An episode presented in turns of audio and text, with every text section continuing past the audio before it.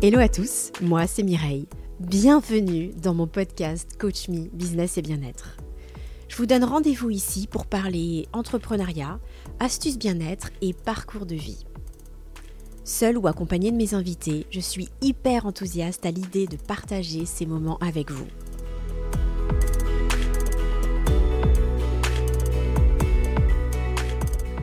Aujourd'hui, j'ai le plaisir de recevoir dans mon podcast Marjorie Goujon. Femme engagée, entrepreneuse, thérapeute en hypnose, adepte du yoga et de la méditation, elle a un parcours atypique et défend bien des causes incarnant de belles valeurs humaines. J'ai eu envie de l'inviter parce que je crois beaucoup en ces thérapies douces qui visent à accroître le bien-être des individus, mais attention quand c'est pratiqué par des personnes sérieuses et qualifiées. Je me suis dit que côté business, elle pourrait témoigner de son expérience de chef d'entreprise. Et côté bien-être, je suis très curieuse d'en savoir plus sur l'hypnose et son fonctionnement. Et je pense que vous aussi peut-être. Allez, je ne vous en dis pas plus, accueillons tout de suite ensemble Marjorie.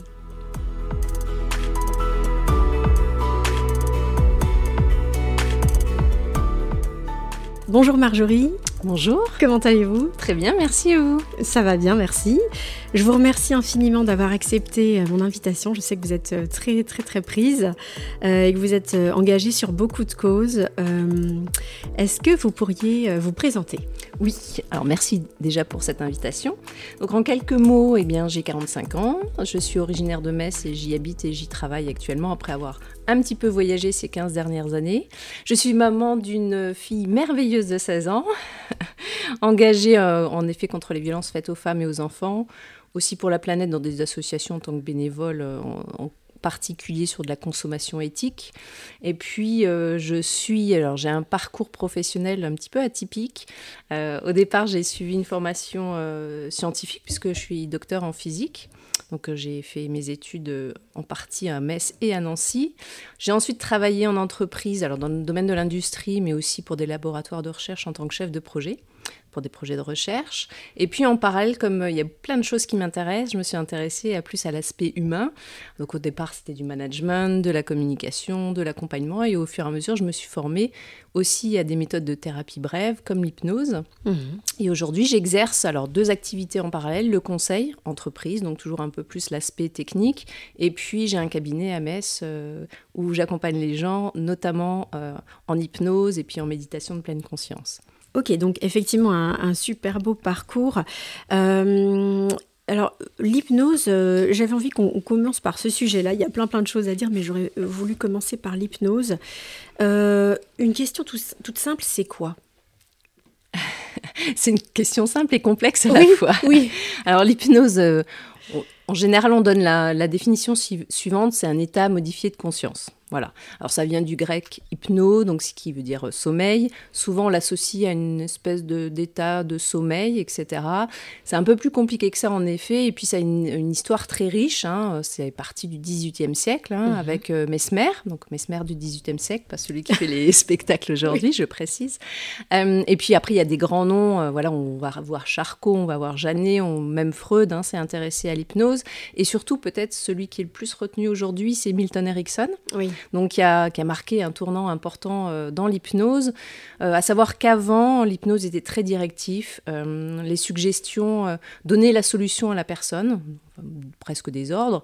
Et puis Erickson est arrivé et puis il a un petit peu révolutionné tout ça. Il est parti du principe que les personnes ont toutes les ressources qu'il faut.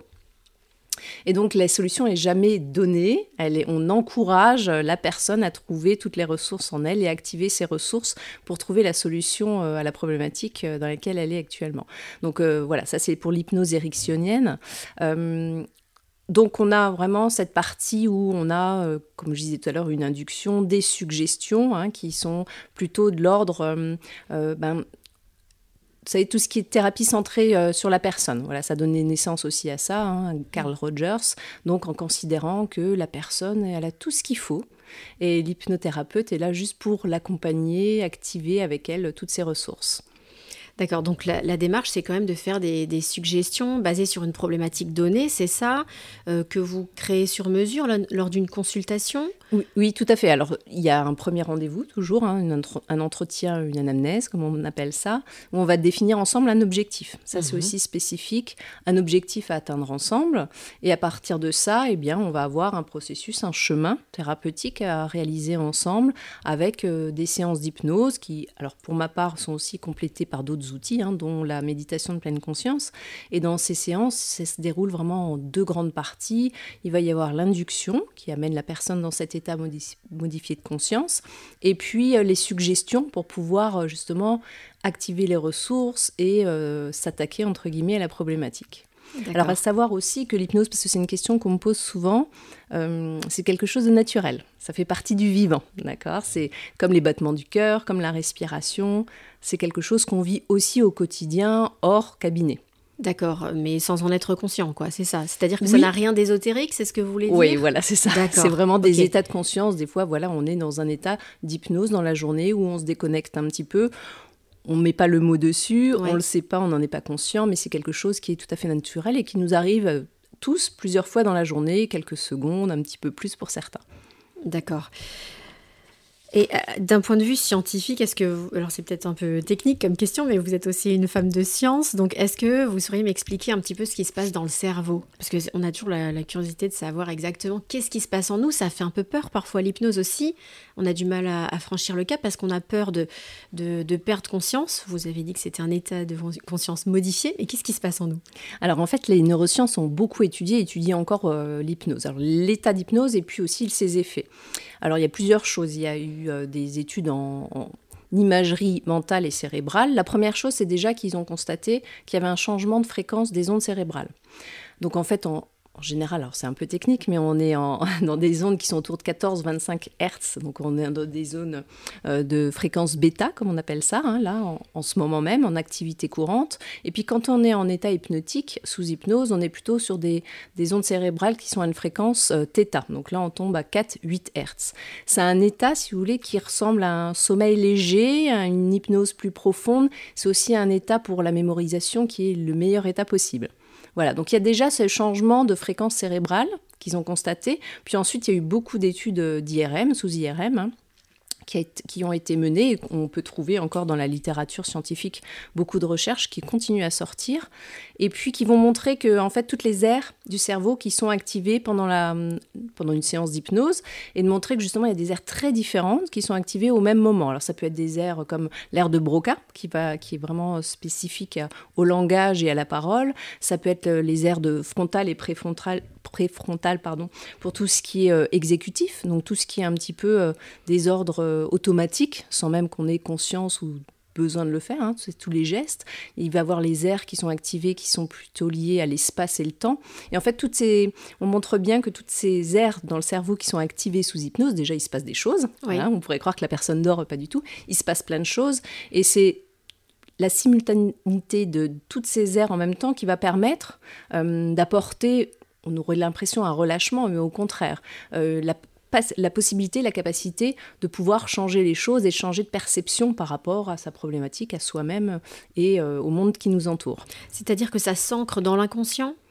Ben, en fait, hmm, pas tout à fait. En fait, c'est juste de se dire, c'est comme si ça permettait euh, une activation de plusieurs zones qui est assez rare même en état courant, mhm. d'accord euh, Et donc, ils vont augmenter la capacité de réaction, d'activation, euh, en mettant un petit peu de côté nos résistances, nos croyances et tous les freins qui nous empêchent, quand on est conscient dans la vie de tous les jours, de pouvoir faire certaines choses. D'accord, oui, avec ces fameuses croyances limitantes, comme on les appelle en coaching, effectivement, et qui malheureusement nous, nous bloquent pour euh, accomplir bien des, bien des projets. Euh, pour rassurer nos auditeurs euh, qui pourraient avoir euh, éventuellement certaines idées préconçues hein, sur le sujet de, l'hypnose, est-ce que vous pourriez nous éclairer sur la différence justement entre l'hypnose ericksonienne, que vous avez très bien décrit, et l'hypnose qu'on peut voir lors d'une émission de télé, par exemple, type divertissement, où là c'est très impressionnant, voilà, On claque des doigts et hop, on fait un petit peu n'importe quoi, on fait faire n'importe quoi à la personne. Tout à fait. Alors c'est souvent quelque chose dont je parle au premier rendez-vous parce qu'il y a beaucoup de peur ou d'appréhension par rapport à ça. On a l'image de Mesmer, hein, euh, celui d'aujourd'hui, qui est sur les plateaux et qui va hop, il claque des doigts et puis les gens se mettent à faire un peu tout et n'importe quoi, en effet. Alors il y a plusieurs différences. La première, c'est que dans l'hypnose thérapeutique, il y a un objectif, comme je l'ai dit. Là, il n'y a pas d'objectif. Le seul objectif de l'hypnotiseur, donc pour l'hypnose de spectacle, c'est euh, de mettre la personne dans un état très rapidement tel qu'il va pouvoir prendre le contrôle, entre guillemets, pour pouvoir... Euh, bah, pour pouvoir justement lui faire faire des choses qui sont visuellement impressionnantes et qui vont faire de l'effet. Donc il n'y a pas on va dire là l'objectif c'est le spectacle. Mais ça marche vraiment? Enfin, je veux dire, il euh, euh, euh, y a un accord entre les deux. la personne qui exécute, en gros, elle fait du, cinéma ou il y a un vrai impact Alors, de l'hypnotiseur? Les deux existent. je pense que des fois, il y a, en effet, il peut y avoir euh, des gens qui sont euh, de mèche dans, le, dans, dans, le, public. Après, euh, l'hypnose rapide, hein, l'hypnose de spectacle qui est utilisée pour, par ceux qui savent quand même la pratiquer, en fait, ils vont avoir des inductions très très rapides, des techniques qui vont faire en sorte que voilà la personne, elle, c'est tellement rapide que le cerveau va se mettre soit en veille, soit en mode survie. Donc là, vous pouvez plus trop répondre. Hein. c'est un peu, euh, je suis en veille ou je suis en survie. Et là, voilà, on, peut faire faire des choses euh, aux gens, sachant qu'il y a aussi le phénomène. Si je suis déjà dans la salle et que je vais voir le spectacle, j'adhère déjà un peu. J'y crois déjà pas mal. Si en plus je monte sur scène, l'effet scène de monter, on est déjà convaincu. Il n'y a plus grand chose à faire. Alors on retrouve cette adhésion quand même en, thérapie. Hein. C'est-à-dire que les personnes qui viennent, s'ils ne se disent pas que ça peut fonctionner, que ça peut les aider, forcément, ça va être difficile. Ils vont, il va y avoir trop de résistance. Mais c'est pas la même chose parce que là, on est vraiment sur du changement, sur de la thérapie. Donc les résistances, elles sont là et nous, on va devoir travailler avec les, résistances. Donc c'est beaucoup plus long. Mhm. Puis comme on disait tout à l'heure, l'objectif, il est thérapeutique, il n'est pas de faire du spectacle. Oui, bien sûr. Après, on perd pas connaissance et conscience. Ça, c'est un truc, voilà, quelque chose que, sur lequel euh, j'insiste beaucoup. Oh, vous avez raison. On peut, par un moment, voilà, se dire, oh, j'ai pas pas entendu ce que vous avez dit, j'étais un petit peu ailleurs, mais on perd pas conscience et connaissance comme ça peut être le cas dans les spectacles. Donc il n'y a pas de manipulation, en tout cas, il faut aussi savoir à qui on s'adresse. Pas de manipulation, euh, voilà, pendant la séance. Donc euh, quand on vient vous voir en consultation, à la fin de la séance, on se souvient de tout on se souvient pas forcément de tout parce que euh, on retient pas tout, mais on se souvient. Voilà, on a été présent. En tout cas, une partie de nous a quand même entendu ce qui se passait. D'accord. Ok. Euh, alors, euh, l'hypnose, euh, c'est une thérapie telle que vous la pratiquez. En tout cas, qu'est-ce qu'on peut soigner grâce à l'hypnose? Alors je reprends, je rebondis sur le terme soigner. Alors moi j'utilise pas soigner, même si soigner, on sait que c'est soulager la souffrance, guérir, c'est éradiquer l'origine. en fait, pourquoi j'utilise pas? Parce que déjà je suis pas soignant, hein, je suis docteur mais pas médecin. Et puis, euh, c'est pas nous qui faisons. Comme je le disais tout à l'heure, on accompagne. Donc, en fait, le rôle de l'hypnothérapeute, c'est d'activer euh, l'autogestion et l'auto-guérison chez les personnes. Donc en fait, les personnes se soignent ou se guérissent toutes seules, mais euh, nous en étant euh, accompagnateurs. Quoi. Après, sur les, sujets sur lesquels euh, on peut travailler en hypnose et sur lesquels on travaille le plus souvent, ça va être la gestion des émotions et du stress. Là, on retrouve l'anxiété, les crises d'angoisse, les phobies, tout ce qui est TOC, les comportements alimentaires, hein, les troubles du comportement comportement alimentaire. Euh, il peut y avoir plein de choses. Il y a hum, les insomnies aussi. Hein. En fait, c'est tout, ça, c'est en fait c'est des symptômes de quelque chose qui va pas bien. Donc on va travailler sur le symptôme et sur l'origine du symptôme. Il y a plein de choses. Il y a les addictions. Il y a même des gens qui, vont aller au-delà, ils vont faire des régressions, ça c'est voilà, c'est un peu plus particulier, poser des anneaux gastriques voilà, imaginaires par hypnose, etc. Des choses que, personnellement je ne pratique pas. D'accord, d'accord, c'est intéressant.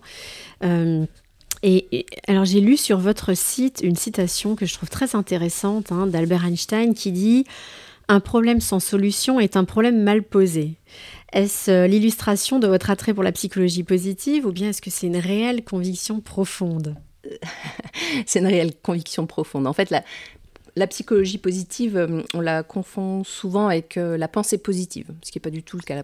La, psychologie positive, c'est moins un domaine de la recherche qui s'intéresse aux émotions et en particulier aux effets des émotions positives sur comment on gère les choses, comment on, peut passer les, événements de sa vie euh, grâce aux émotions ou en fonction de comment nous, on vit nos émotions. cette citation, alors déjà parce qu'au départ, je suis quand même physicienne et avec la physique plutôt théorique, donc Albert Einstein est quand même un maître à penser pour moi. Et puis c'est vraiment, non, c'est une philosophie de vie pour moi. Hein. C'est-à-dire que moi, je vois toute la vie, dès qu'il arrive quelque chose, comme un problème à résoudre. Donc euh, voilà, donc je vais tout le temps chercher une solution. Je m'arrête que quand je l'ai trouvée. Des fois, c'est un peu épuisant, mais euh, voilà, c'est vraiment une philosophie de vie.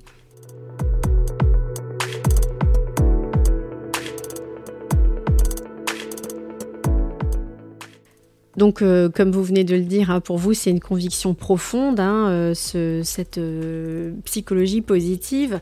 J'imagine que c'est également ce qui vous challenge en tant qu'entrepreneuse. parallèlement à, ça, comme vous vous êtes décrite, vous défendez la cause des femmes.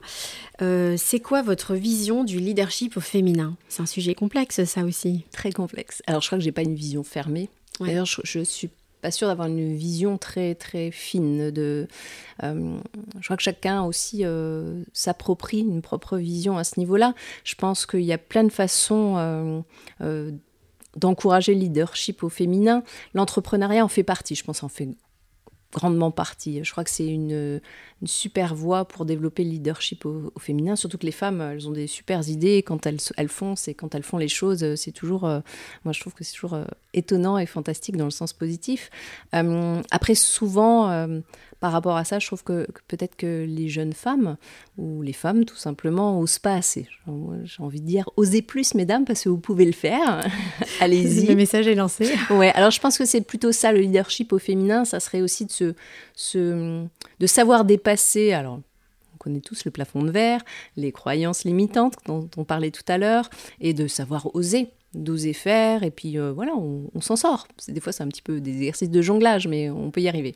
Qu'est-ce qui limite principalement, d'après ce que vous voyez autour de vous oh, Je pense qu'il y a beaucoup, euh, beaucoup de choses qui sont parues en ce moment. Alors, je suis attachée à ça, puisque voilà, pour, pour les sciences, par exemple, euh, pour les mathématiques, c'est quelque chose de très simple. On dit beaucoup que les jeunes filles sont très bonnes en mathématiques, et puis après, elles abandonnent parce qu'elles ont la croyance, on leur a fait croire dans leur parcours que les garçons étaient meilleurs, etc. Bon, il y a beaucoup les croyances euh, de la société, tout ce qu'amène la société, peut-être encore un petit peu euh, au niveau des fois des familles. Euh, puis il y a aussi cette peur d'entreprendre, hein, puis en se disant, bah, entreprendre, c'est aussi prendre des risques financiers, il n'y a pas de stabilité, il y a voilà, la peur du lendemain, et peut-être qu'on cherche plus le confort parce que pour certaines qui ont une famille, c'est aussi le risque de mettre en difficulté tout le monde. Je crois qu'il y a beaucoup de peurs derrière qui sont justifiés, mais qui ne doivent pas empêcher euh, de faire.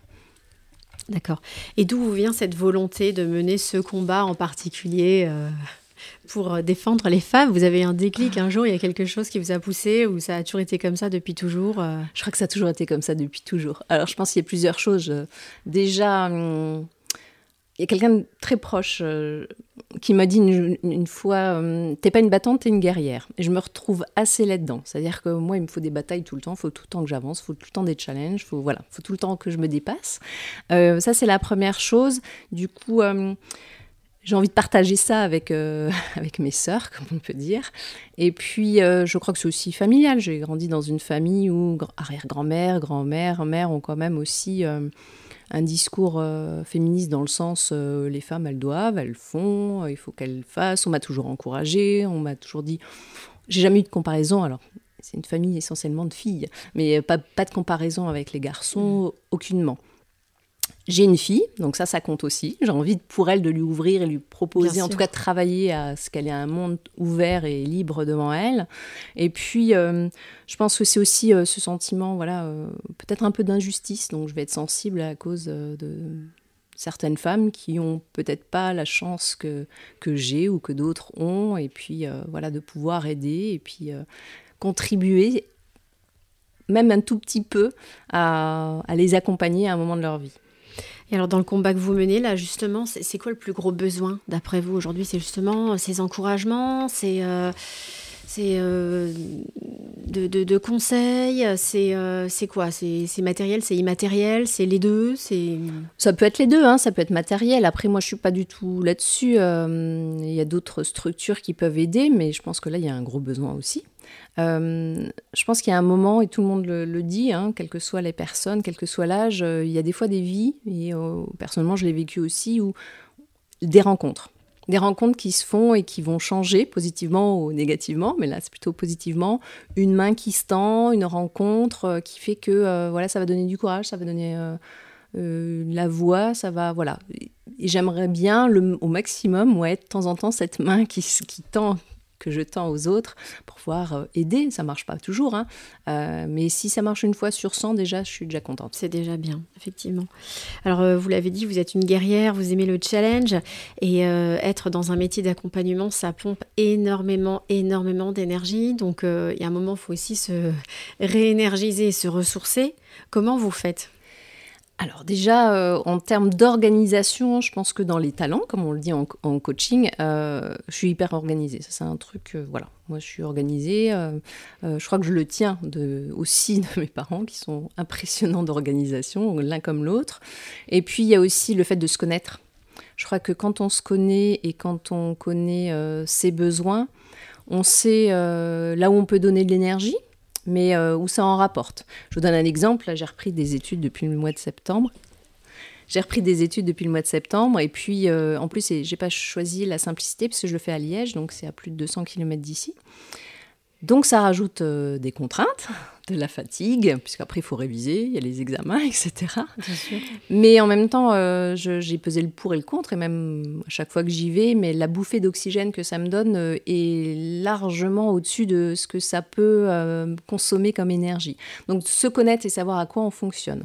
C'est-à-dire qu'est-ce qui me recharge moi, qu'est-ce qui me nourrit moi, fait que je vais aller privilégier forcément les choses qui me nourrissent, quitte à ce que ça consomme de l'énergie, parce qu'il y a des choses qu'on est obligé de faire et qui consomment de l'énergie pure, hein, qui en donnent pas beaucoup. Quand je passe l'aspirateur, j'y trouve pas trop mon compte. Si, je suis contente après quand même, si un petit peu. Mais euh, voilà, donc c'est d'avoir cet équilibre, et je crois que c'est se connaître. Après, bon, moi, l'activité sportive euh, m'aide beaucoup. Moi, j'ai besoin de ça. Mon métier, malgré tout, même si ça consomme pas mal d'énergie, euh, j'en ressors toujours en fin de journée peut-être crevé, mais super bien. Et puis, oui, la famille, les amis, et puis en termes d'organisation, euh, voilà, j'ai aussi euh, la chance euh, autour de moi d'avoir des gens qui, qui, me soutiennent. Donc, donc c'est aussi une force. C'est important aussi, oui. vous avez une semaine type comme ça, une semaine type en tant qu'entrepreneuse que vous pourriez nous décrire, ou bien ça change tout le temps et c'est aussi ce qui fait un peu la, la, richesse de bah, votre ça, ça, change quand même pas mal. Après, j'ai quand même des horaires à peu près fixes au niveau du cabinet. Euh, mais sachant que quand j'y suis pas, soit je prépare les rendez-vous, soit je suis en train de faire autre chose, soit en ce moment je fais mes cours. soit je suis à la maison, soit je, voilà, je m'occupe de la famille. Donc en fait, euh, oui, les semaines, elles commencent euh, entre 6h30 et 7h le matin. Je rentre en général, il est 19h30, 20h. Et puis voilà, comme ça. c'est un peu comme ça tous les jours, les allers-retours. Et puis je travaille du lundi au samedi. Bon, là, c'est la pause du mercredi.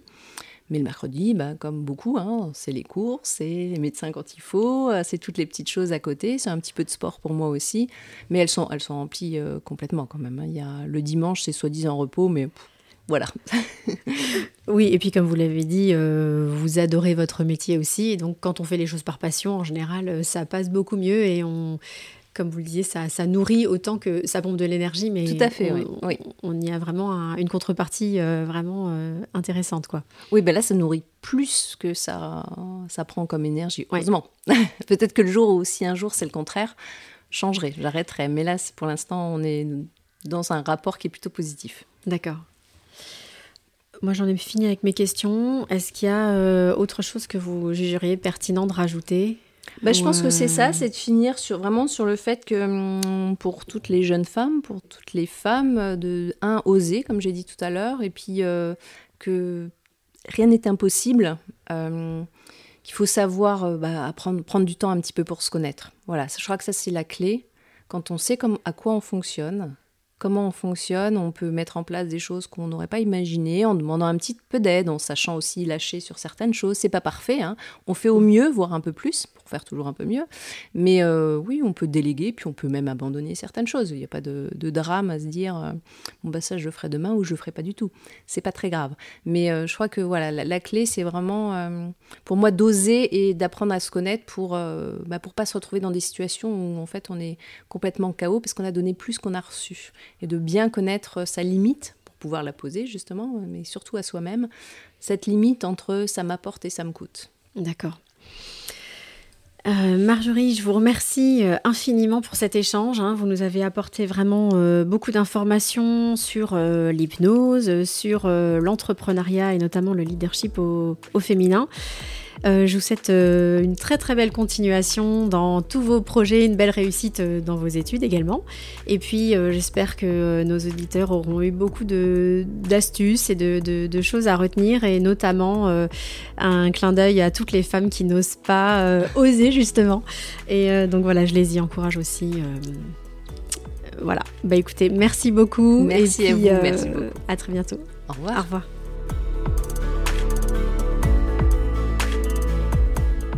Voilà, j'espère de tout cœur que cet épisode vous a plu. Si c'est le cas, n'hésitez pas à en parler, à commenter, à liker ou à le partager à quelqu'un à qui ça ferait du bien. N'oubliez pas qu'on est là pour ça sur ce podcast, à savoir trouver et partager des astuces, business et bien-être. Pour ma part, je vous donne rendez-vous la semaine prochaine pour un nouvel épisode. J'ai très hâte de vous présenter mon prochain invité. Prenez soin de vous, je vous embrasse.